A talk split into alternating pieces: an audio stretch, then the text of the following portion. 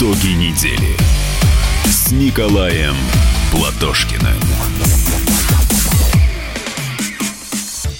Добрый вечер, дорогие друзья. С вами Николай Платошкин и Валентин Алфимов. Говорит и показывает Москва лучший город Земли.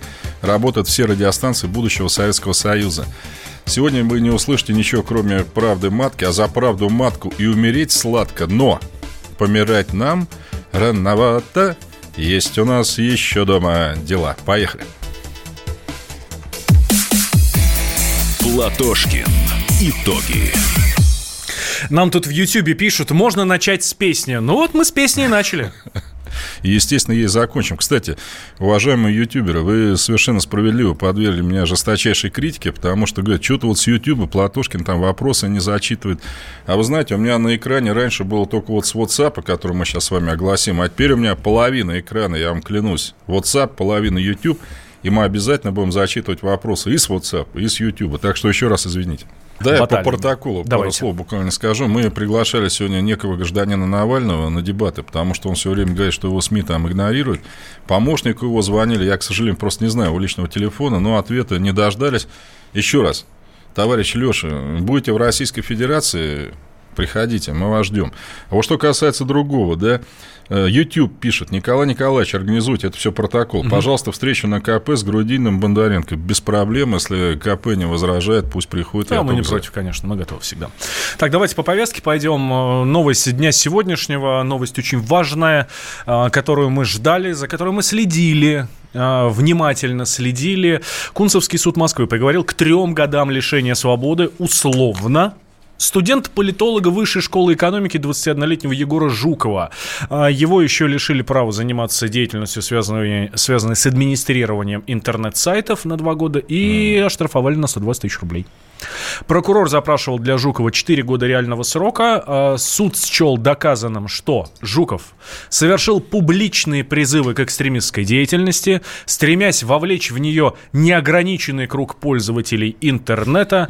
В видеороликах а, в блоге Жукова суд обнаружил призывы к смене власти в России. Это цитата, вы понимаете. В том числе насильственным путем. А еще призывы к таким же способам мятежа, как неуплата налогов а, или изготовление фальшивых денег. Защита, естественно, говорит говорит, что эксперты вообще-то не обладают необходимой квалификацией образованием, вот, чтобы вот это все определить. Суд говорит, что э, ваше мнение, товарищ защита, все надуманное. Вот. А адвокат Жукова Мурат Мусаев сказал РБК, что пока не знает, будет ли защита обжаловать приговор. А что произошло? Что произошло? А, задержали Жукова 2 августа. Ну, а по обвинению в участии в массовых беспорядках, как вы понимаете, речь идет про московское дело, про митинги 27 июля. Федеральный телеканал тогда видео даже опубликовали, где некий молодой человек, очень похожий на Жукова, правда похожий, во время акции протеста делает перед митингующими направленные движения руками. Ну, так направляет, то есть куда идти. Сюда вот, там, налево, направо и так далее. Но потом а, журналисты, э, здесь уже новая газета постаралась, обнародовали доказательства, что этим молодым человеком человеком был не Жуков.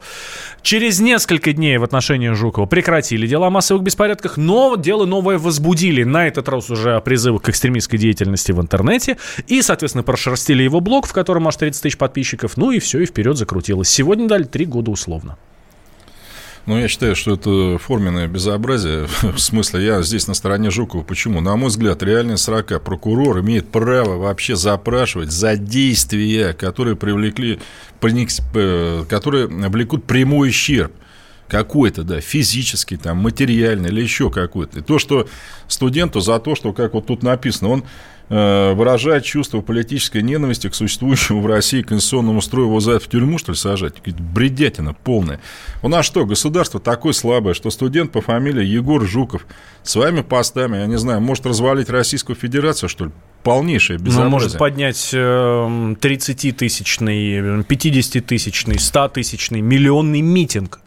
Вы знаете, люди выйдут на улицу. А представляешь, что будет, если люди выйдут на улицу? Ой, ужас какой. Я вообще все время призываю к митингам, я должен сказать, правда, к законам и согласованным. Mm-hmm. Да?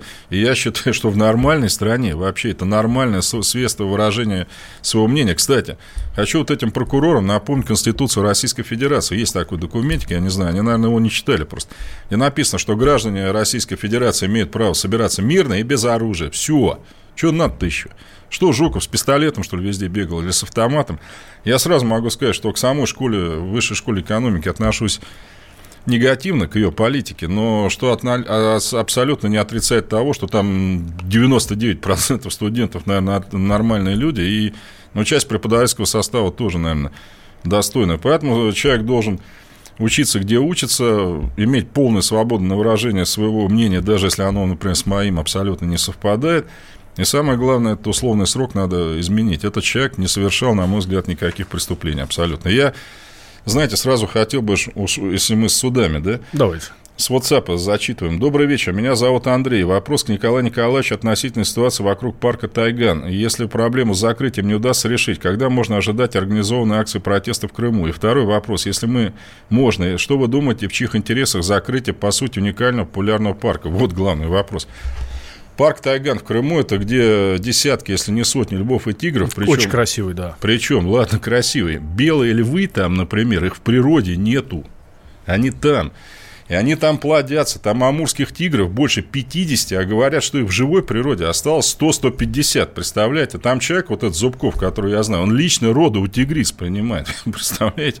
Тигрицы, кроме него, вообще и тигров так себе не подпускает. То есть, человека гнобят за то, что кусок мяса львы не доели. Это для окружающей среды какое-то безобразие просто. Я Человек участвует в массе судов. Вы понимаете, над ним просто издевается. Вот 3 декабря суд заявил, что мы не будем один суд закрывать, парк в Тайгане, отложим решение. На следующий день второй суд на полуострове Крым взял его и закрыл. Вот у меня к судьям вопрос. Но если лев, бегающий в саванне, кусок мяса от убитой антилопы не доел, что, вся Африка, что ли, помрет? Чего вы фигней-то какой-то занимаетесь? У вас совесть-то там есть, и вы штрафуете человека на 500 тысяч рублей. При том, что Понимаете, этот человек никогда не брал денег из бюджета. Он никогда не брал никаких кредитов. Он вообще ни от кого ничего не просит. В его парке работает 12 человек, которые 2000 животных, ну, что называется, заботятся о них. И второй вопрос. Господин Аксенов, у вас вообще все дома нет. Вы что творите-то вообще? Вы довели население там до того, что когда я там был, меня спрашивают, а может на Украине-то лучше было? Нас вообще так особо никто не... Вы что творите? Вы среди своими дебильными действиями по закрытию парка, который посетили 300 тысяч россиян, вы там лично разжигаете антироссийские настроения, подставляете президента Российской Федерации, особенно в преддверии нормандского саммита. Ведь Зеленский сейчас что говорит? Давайте не только Донбасс обсуждать, давайте Крым еще обсуждать. Мы говорим, что тут обсуждать? Крым российский. Вот эти вот козлы, у меня другого слова нет. На пустом месте устраивают бучу. Среди народа сеют там недовольство. Вот у меня вопрос, Аксенов, вы это по глупости все делаете? Или вы хотите подставить президента Российской Федерации? У вас что, вообще мозги, что ли, заклинило там? Я не знаю. Если у вас есть какие-то претензии к Зубкову, животные что должны страдать? Вот вы их сейчас закрыли на месяц. Ну что, тигры-то в чем виноваты? Что они мясо не доедают? Ну, я вам что советую, господин Аксенов, вы приедьте туда, зайдите в вольер и доешьте этот кусок, и все будет нормально. Давайте вернемся в Москву э, к Егору Жукову, студенту Высшей школы экономики, который, кстати, с понедельника уже сможет приступить к учебе в ВУЗе. Это сообщила проректор университета. И правильно, пусть учится. Конечно. Валерия Косомара. По ее словам, ограничения на пользование всем интернетом нет. Суд ограничил только блогерскую деятельность. Так вот, так вот, Валерий Фадеев, а это глава Совета по правам человека, новый глава Совета по правам человека, говорит, что считает сбалансированным э, приговор Жукову лично я, как глава СПЧ, доволен этим приговором. Это, я считаю, сбалансированный приговор. Я дважды публично выступал с призывом правоохранительным органам и к суду проявить в этой ситуации гуманность, имея в виду, что человеку 21 год, судя по всему, он талантливый, способный, энергичный, это уж мы точно понимаем, что энергичный, и дать ему реальный срок, значит, сломать жизнь этому человеку. И считаю, что мое обращение и позиция СПЧ здесь сыграли свою роль. Егор Жуков может продолжить нормально жить, учиться учиться и работать. Ну, вот мнение главы Совета по правам человека. Ну, я еще раз, я не считаю, что за такие вещи, как э, молодой человек дает какой-то пост. Вот понимаете, я вам скажу, когда я с жителями встречался и в Хабаровском крае везде, мне 99%, знаете, что говорил? Николай Николаевич, чего вы нас к выборам призываете? Они все равно их не допустят, это все фальсифицировано, давайте брать вилы. Этих людей, чего, всех посадить, что ли? А может быть, сделать такие выборы – без фальсификации, без административного ресурса, чтобы люди просто шли на них и все, и нормально выражали свою точку зрения. Вот что тогда Жуков может сказать? Ведь весь хай-то начался из-за того, что некоторых кандидатов не допустили к выборам, как и в Хабаровске, кстати. Давайте допустим, и все, пусть люди решат. А, так, сейчас сделаем небольшой перерыв, буквально пару минут. Сразу после него мы продолжаем. А, Николай Платошкин в студии, Валентин Спасибо. Алфимов. А, подводим итоги а, этой недели. Так что, друзья, не переключайтесь, дальше будет еще много-много интересного. Вас тоже призываем подключаться. Вперед, ждем ваши сообщения и звонки. Итоги недели с Николаем Платошкиным. Иркутск. 91,5. Воронеж. 97,7. Краснодар. 91,0. Тюмень. 99,6. Анапа. 89,5. Владимир. 104,3. Барнаул. 106,8. Екатеринбург. 92,3. Санкт-Петербург. 92,0. Москва. 97,2. 97,2. Радио «Комсомольская правда». «Комсомольская правда». Слушает вся страна. Слушает вся страна.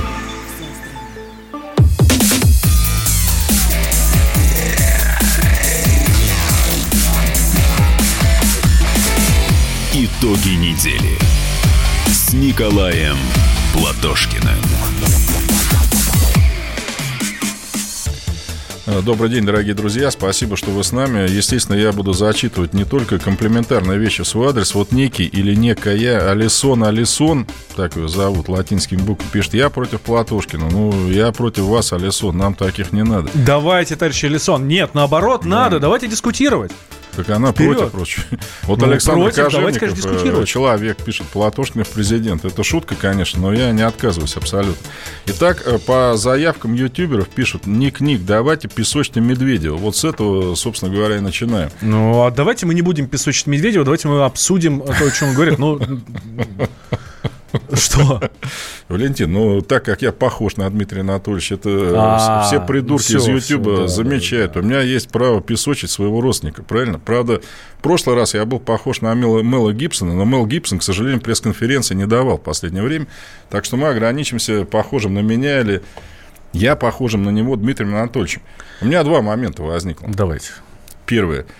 Из пресс-конференции Дмитрия Анатольевича Медведева я понял, что он твердо уверен, что он работает главой правительства.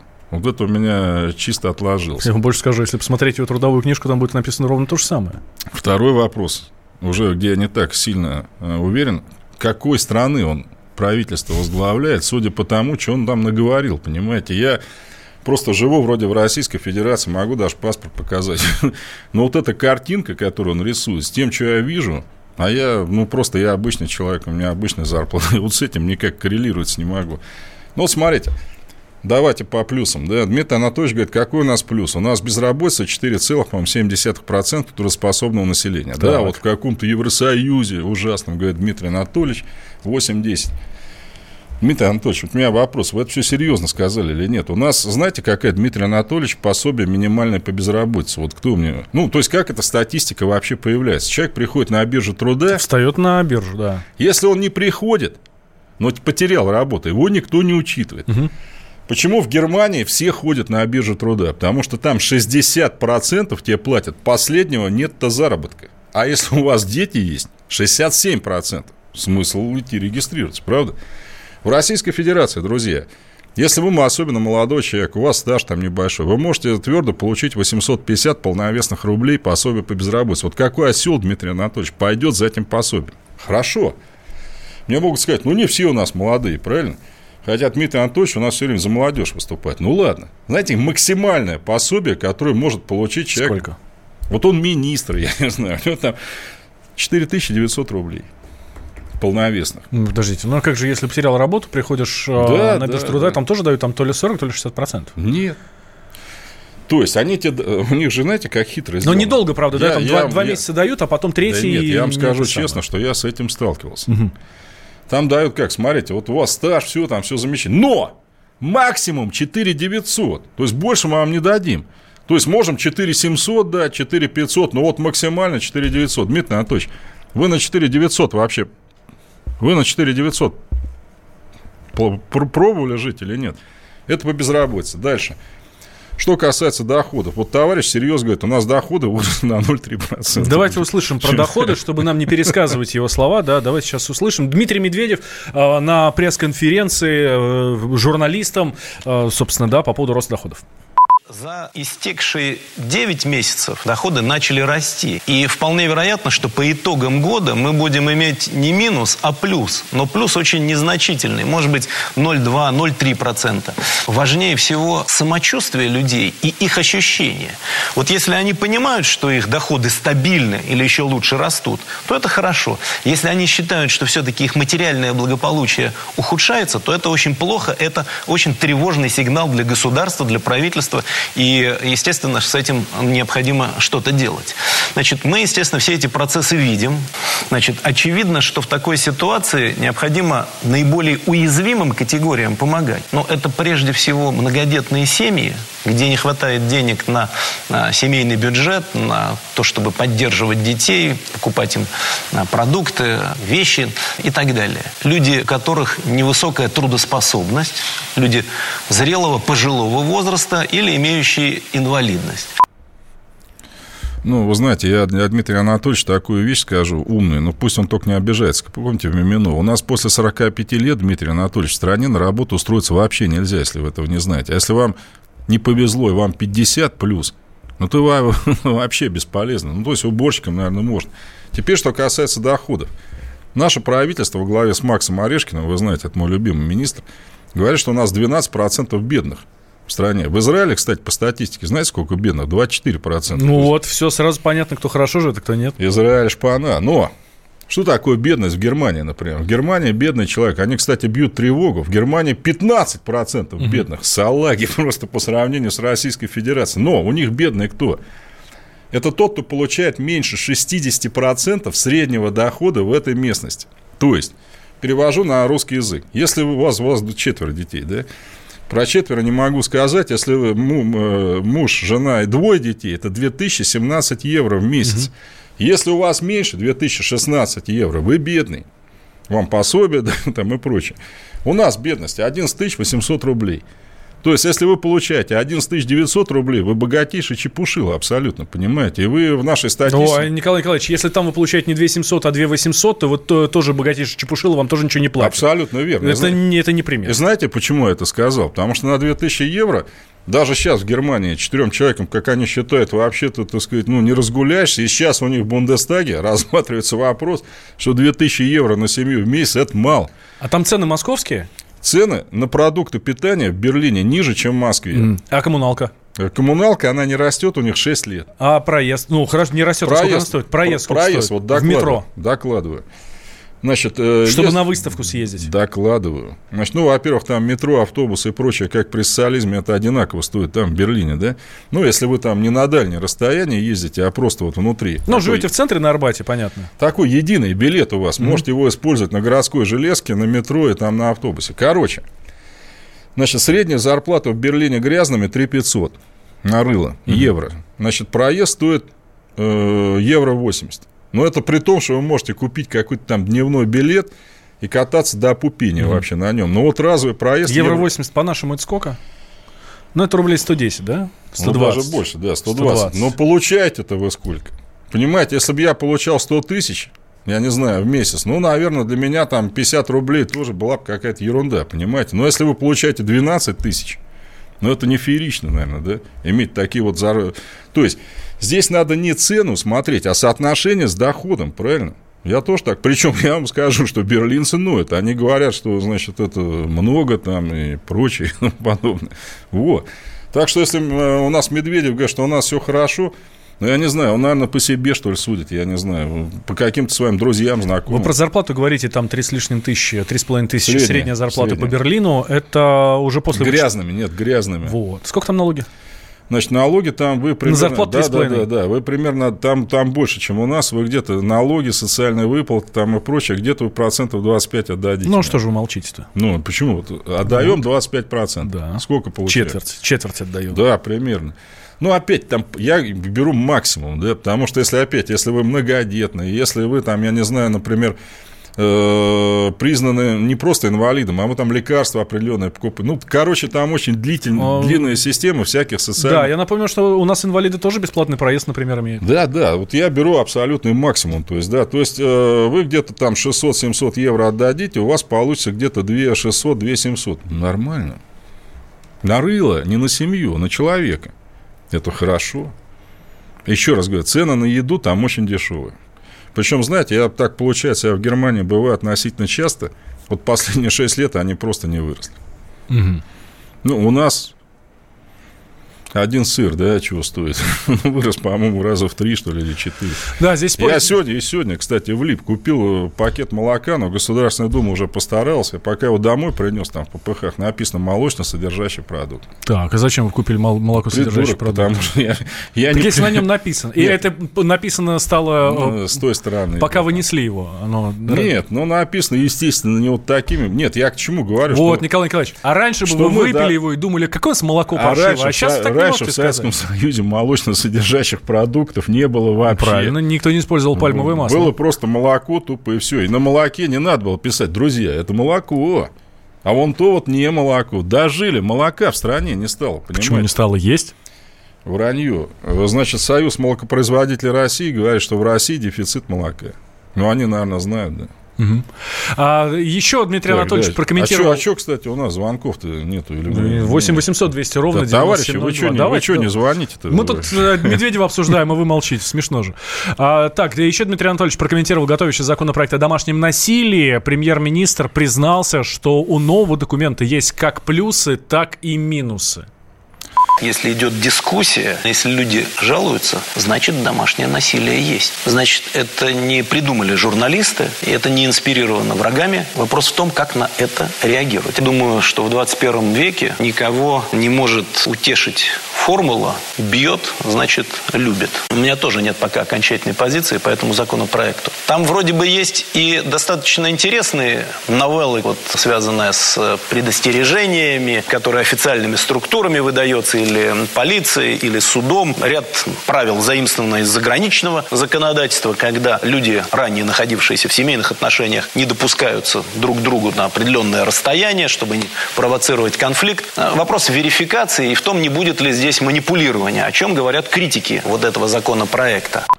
А, так, давайте а, как раз про закон о домашнем насилии через пару минут в, после новостей. Николай Платошкин, Валентин Алфимов. Итоги недели с Николаем Платошкиным. Политика. Владимир Путин приехал в Японию на саммит большой... Экономика. Покупательная способность тех денег, которые вы... Аналитика. Что происходит правильно, а что происходит неправильно. Технологии. В последнее время все чаще говорят о мошенничестве с электронными подписями. Музыка. Всем привет! Вы слушаете «Мир музыки». Комсомольская правда. Радио для тебя.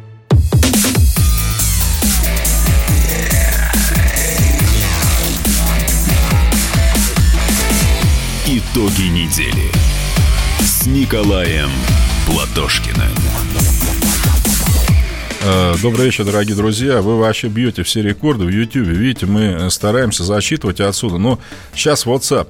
Николай Николаевич, сегодня у меня родился сын. Поздравьте, пожалуйста, жену с днем рождения Мария Гришина. Большое спасибо, ваш единомышленник Иван Гришин. Иван, огромное поздравляю вас и вашу жену с прибавлением. Молодцы. Да, не поспоришь. Так вот, обсуждаем мы Дмитрия Анатольевича Медведева, его пресс-конференцию, которую он дал аж 20 телеканалам, причем раньше там было несколько каналов всего, да, а здесь аж 20, фор... 20 э, э, телеканалов.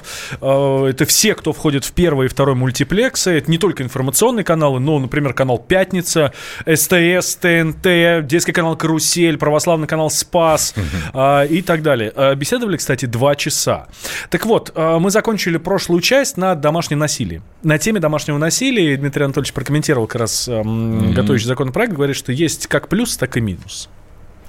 Ну, я что могу сказать? Вот здесь я с Дмитрием Анатольевичем согласен, но опять же, если я правильно понял его мысли... Давайте еще раз услышим, ну, на всякий, mm-hmm, на да, всякий, да, да чтобы, э, чтобы не mm-hmm. перевирать, своими словами не пересказывать, ничего. Mm-hmm. Дмитрий Анатольевич про домашнее насилие.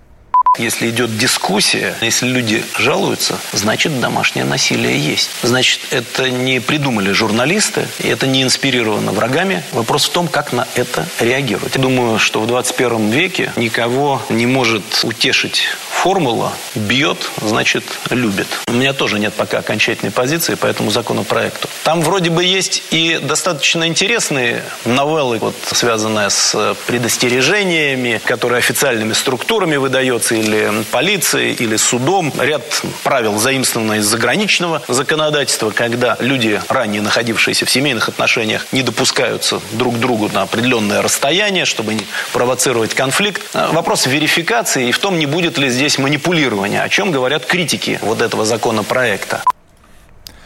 А, ну вы знаете, я согласен тогда с первой частью, когда Медведев говорит, что вот бьет, значит, любит, это плохо, а вторая у него часть, что-то я не определился, он вроде сказал, да, я определился, я считаю, что домашнее насилие – это свинство полнейшее. Как Разговор-то здесь, Николай Николаевич, О идет чем? не про домашнее насилие.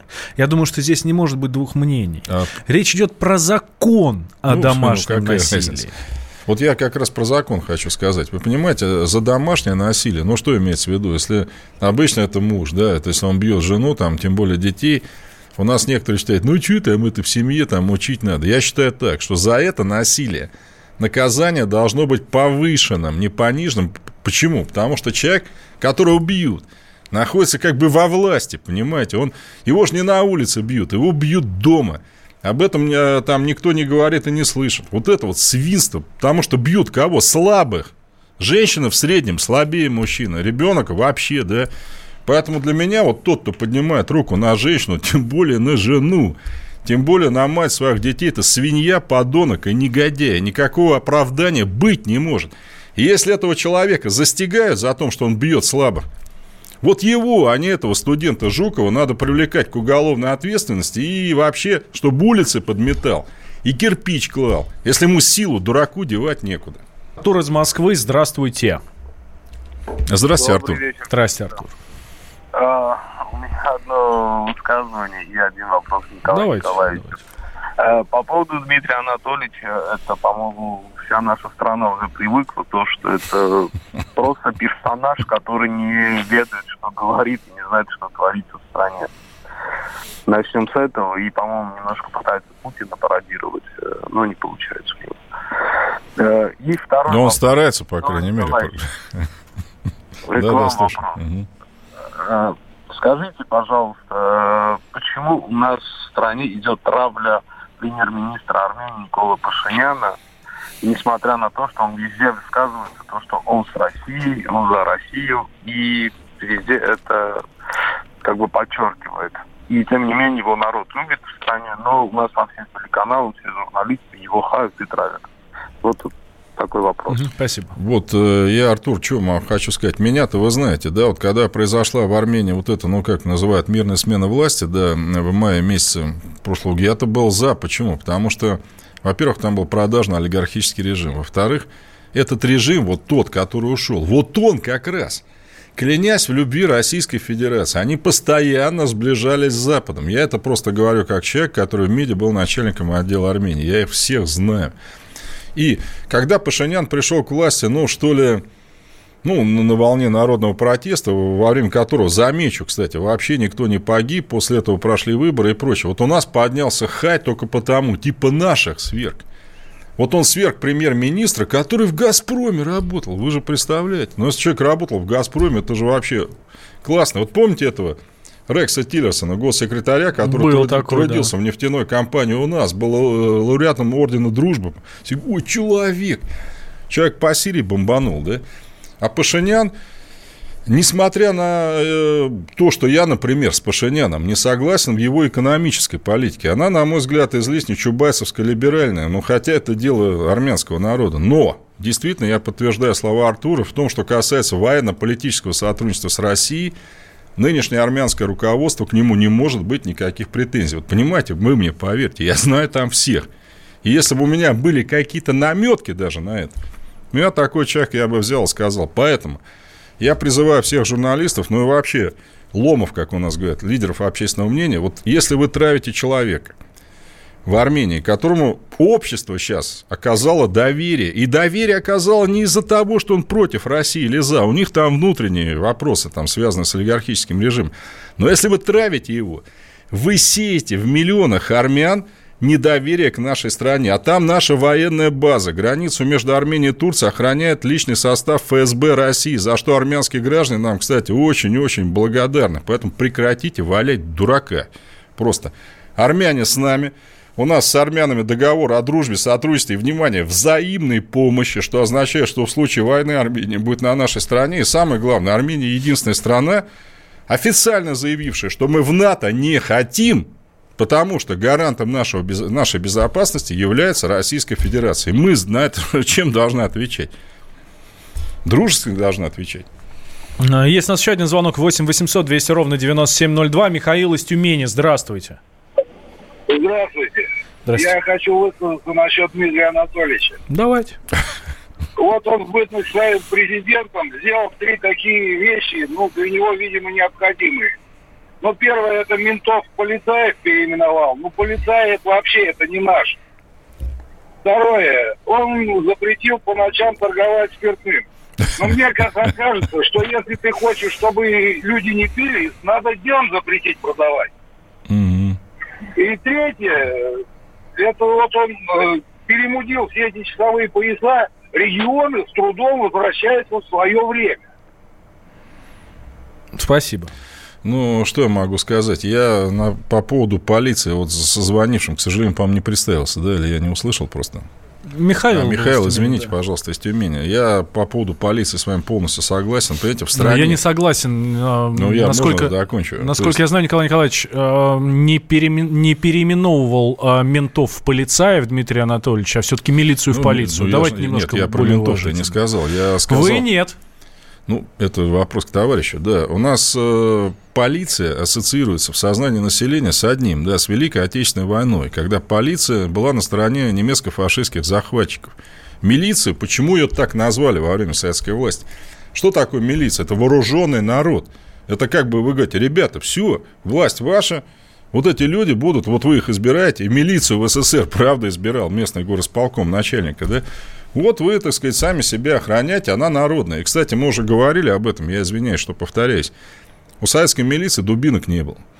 И это было не просто так, понимаете? Это было как раз показатель того, что вы такие же люди, да? Но просто мы в форме, мы о вас заботимся. Поэтому если левые силы придут к власти в 2021 году, конечно, мы это поганое решение отменим. У нас должна быть милиция. Полиция – это 41-45 на оккупированной территории. Николай Николаевич, вот у меня э, ощущение, что никто уже не помнит, в чем разница между милицией и полицией. Я напомнил тогда. Теперь, что касается вот спиртного. Здесь я что должен сказать, что здесь как бы упрек не по адресу Дмитрия Анатольевича. Вот опять, ну, чего нет, того нет. У нас все эти вещи там, ну, там, время торговли спиртным у нас принимает Государственная Дума, где, правда, конечно, сидит Единая Россия, лидером которой является Дмитрий Анатольевич, да, но формально это закон Государственной Думы. Я с человеком полностью согласен, понимаете, но мы проходили это все в 85 году, понимаете, вот когда все это... Что, время ограничения продажи алкоголя? Ну, еще... Не продавали ночью? Не, не только... а, днем, а днем можно было купить? Да и не только ночью, понимаете. Я помню, я, я день рождения отмечал, я должен был приходить, чтобы купить бутылку водки, паспорт показывать, что у меня завтра день рождения. Мне одну бутылку водки продавали, одну бутылку вина. Ну, то есть считал, что для дня рождения там на 20 человек это вполне нормально. То есть ограничениями здесь ничего не дашь абсолютно. Вы сделаете жизнь людей такими, чтобы они просто не хотели пить и все. Плюс, вот если во Франции пьют за ужином вино, ну, что там плохого, если вы выпиваете бокал? Так никто не запрещает вам сейчас выпить за ужином вино. Ну, ну предположим, вот я вернулся там с комсомольской правды, не знаю, в 11 вечера, пошел за вином. Мне Николай говорят, Николаевич, все... у вас программа заканчивается в 8 вечера. Ну, пред, мне же ехать еще надо. Ну, предположим, я имею в виду, вот это все зачем? Знаете, у меня тут недавно история была еду, еду домой, а, и пробки и так далее, и как раз а, говорю супруге, говорю, ох, я бы сейчас вот вечером там дома да, немножко принял. Он говорит, слушай, ну, время уже 11 часов, уже не успеем. А, ну ладно, и бог с ним. И все. И в ну, результате вот смотрите, Кстати, я себя прекрасно чувствую. Во время Горбачева, когда это всю ересь ввели, таксисты стали торговать водкой. Если она стоила в магазине 4 рубля, у них, по 10, а потом 40. Так, может, дело не в законах, а в таксистах? Да просто сделать нормально, и все. Кто захочет. Ну, в ресторане вы же можете выпить. Итоги недели с Николаем Платошкиным.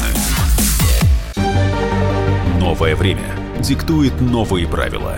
Ты не позволяешь себе подолгу быть привязанным к одному месту.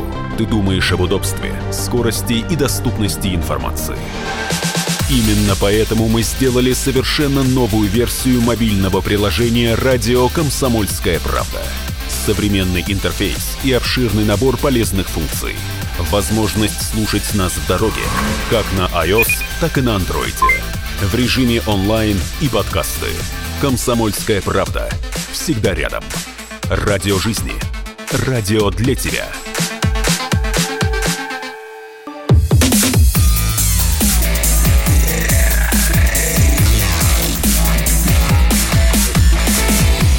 Итоги недели с Николаем Платошкиным.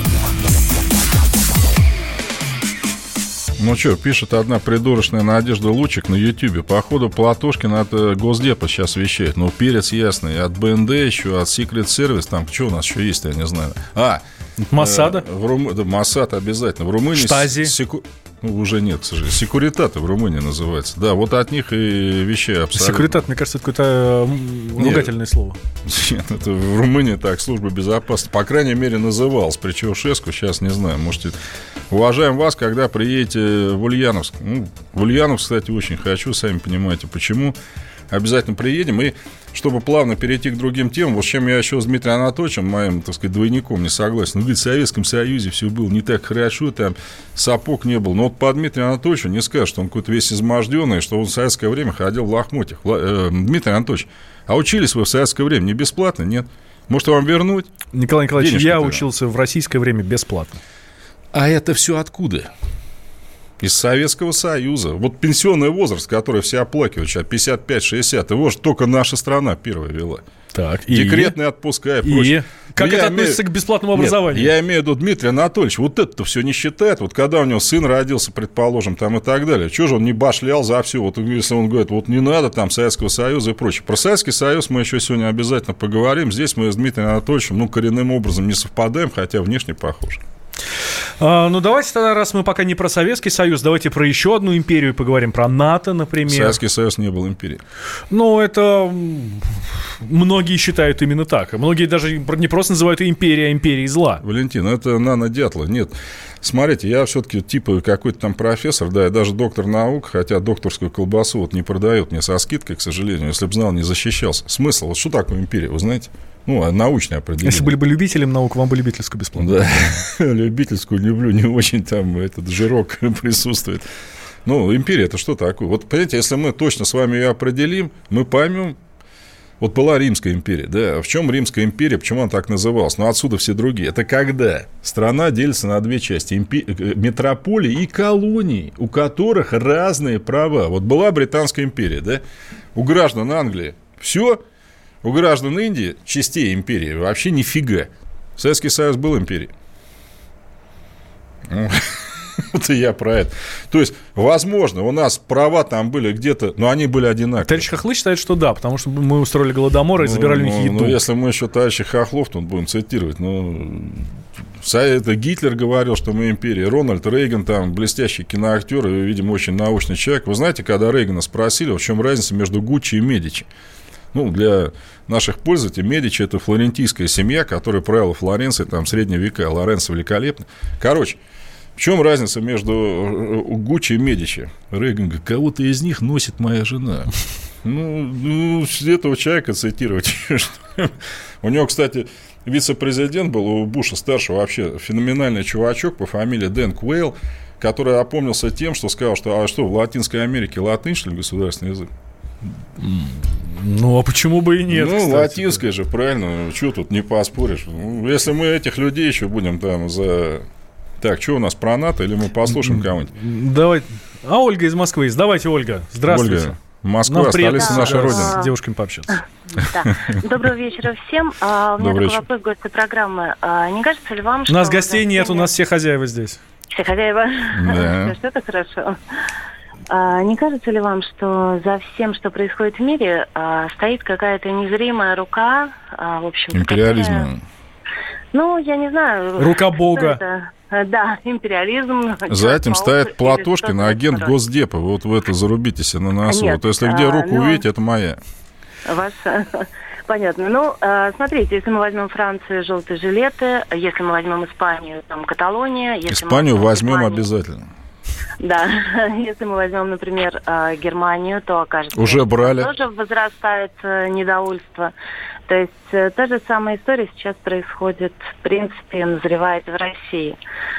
А, то есть вам не кажется, что некая история заговора, э, возможно, присутствует и внедряется по всему миру? Спасибо, Оль, большое за вопрос. Теперь я все понял. Я понял, что за борьбой против тигров и львов на Тайгане стоят какие-то... Я вот думал, то ли это Бильдербергский клуб по главе с Аксеновым, то ли это, так сказать, секретная комиссия Рокфеллеров или а, Ротшильдов, Ротшильдов. Э, Вместе с мальтийскими рыцарями, катарами-альбегойцами и дзен-буддистами. Вот эта вот вся группа вообще И там вредит. еще стоит, да, стоит э, орден Бродства за, ну, да, в предводительстве, я не знаю, герцогини Муромской. А, Николай Николаевич, ну а если серьезно? Если серьезно, я не знаю даже, что... на- Ну, извините меня, пожалуйста, наш уважаемый Ну, а смотрите, сейчас, да, э, хорошо, э, смотрите сейчас, Николай Николаевич, э, Ольга абсолютно права. А, здесь протесты, здесь протесты, здесь вспыхнуло, здесь подгорело, здесь еще что-то. Никогда такого не было. Всегда было. Да никогда такого не было. Всегда было. Никогда не было такого, чтобы в разных странах одновременно огромное количество массовых протестов, которые вы, там, вы, перерастают в насилие какое-то.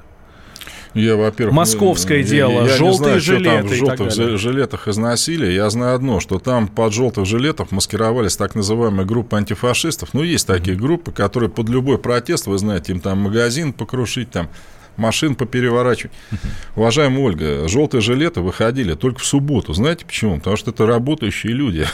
Ну, то есть они вот вообще все дни работают. И, кстати, желтые жилеты добились снижения цен на бензин, то есть отмена налога, которого кинул вот этот старикан Макрон, там, борец за окружающую среду. Дальше. Вы знаете, вот с чем это связано, пожалуй, вот, Ольга, я с чем, знаете, с вами соглашусь. Вот кажется, да, Чили, там протесты. А потому что, вот сейчас тут э, некоторые супердятлы, которые против Советского Союза, будут меня ругать. Вот был Советский Союз, да? Казалось бы, какое отношение Советский Союз имел там к Франции, там к Чили? А вы знаете, какое огромное имел? Потому что там, там были мощные социалистические партии, которые говорили, давайте реформы делать в пользу людей, иначе будет как в СССР. И постоянно шло наращивание социального государства. СССР умер, с тех пор началось демонтаж социального государства. Это сейчас, наконец-то, все начали ощущать, что впервые Европа стала жить хуже. Хуже, чем раньше. Для них это шок. Если они раньше чуть-чуть жили лучше, чуть-чуть, теперь они стали резко жить хуже. Потому что их накрыла такая же либеральная экономика, как Чили, как нас. Вот, собственно говоря, корни, не какие-то там э, руки, ноги и прочие части тела. Переключайтесь. Итоги недели с Николаем Платошкиным. Противоположные взгляды. Оппозиция, я считаю, героями. Твое право считай. Да, Тина, что ты несешь? Ну а какую? как? Смеешься. Максим, я не смеюсь, но просто нельзя так говорить. Себя послушай. Разные точки зрения. Призывы «надо выходить и устраивать майдан» — это нарушение закона. И вообще это может закончиться очень нехорошо. Вы не отдаете себе в этом отчет? О, нет, решили допрос устраивать. Личный взгляд на главные проблемы. Ты не ездишь на машине! Я не езжу. Ну вот и тогда Ну, молчи, отлично. потому что я рассказываю про движение автомобильное, а не про пешеходов. Свобода слова в прямом эфире. Ну, Я не причисляю себя популистом. Я причисляю себя к людям, которые действительно отстаивают мнение жителей. Причем не только на словах, но и на деле. Тогда приношу Любовь Соболь свои извинения. Радио «Комсомольская правда». Правда рождается в споре. Две крайности, они всегда опасны. Всегда мир более разноцветный и плохо, когда либо кровь на улицах, либо кровь в застенках.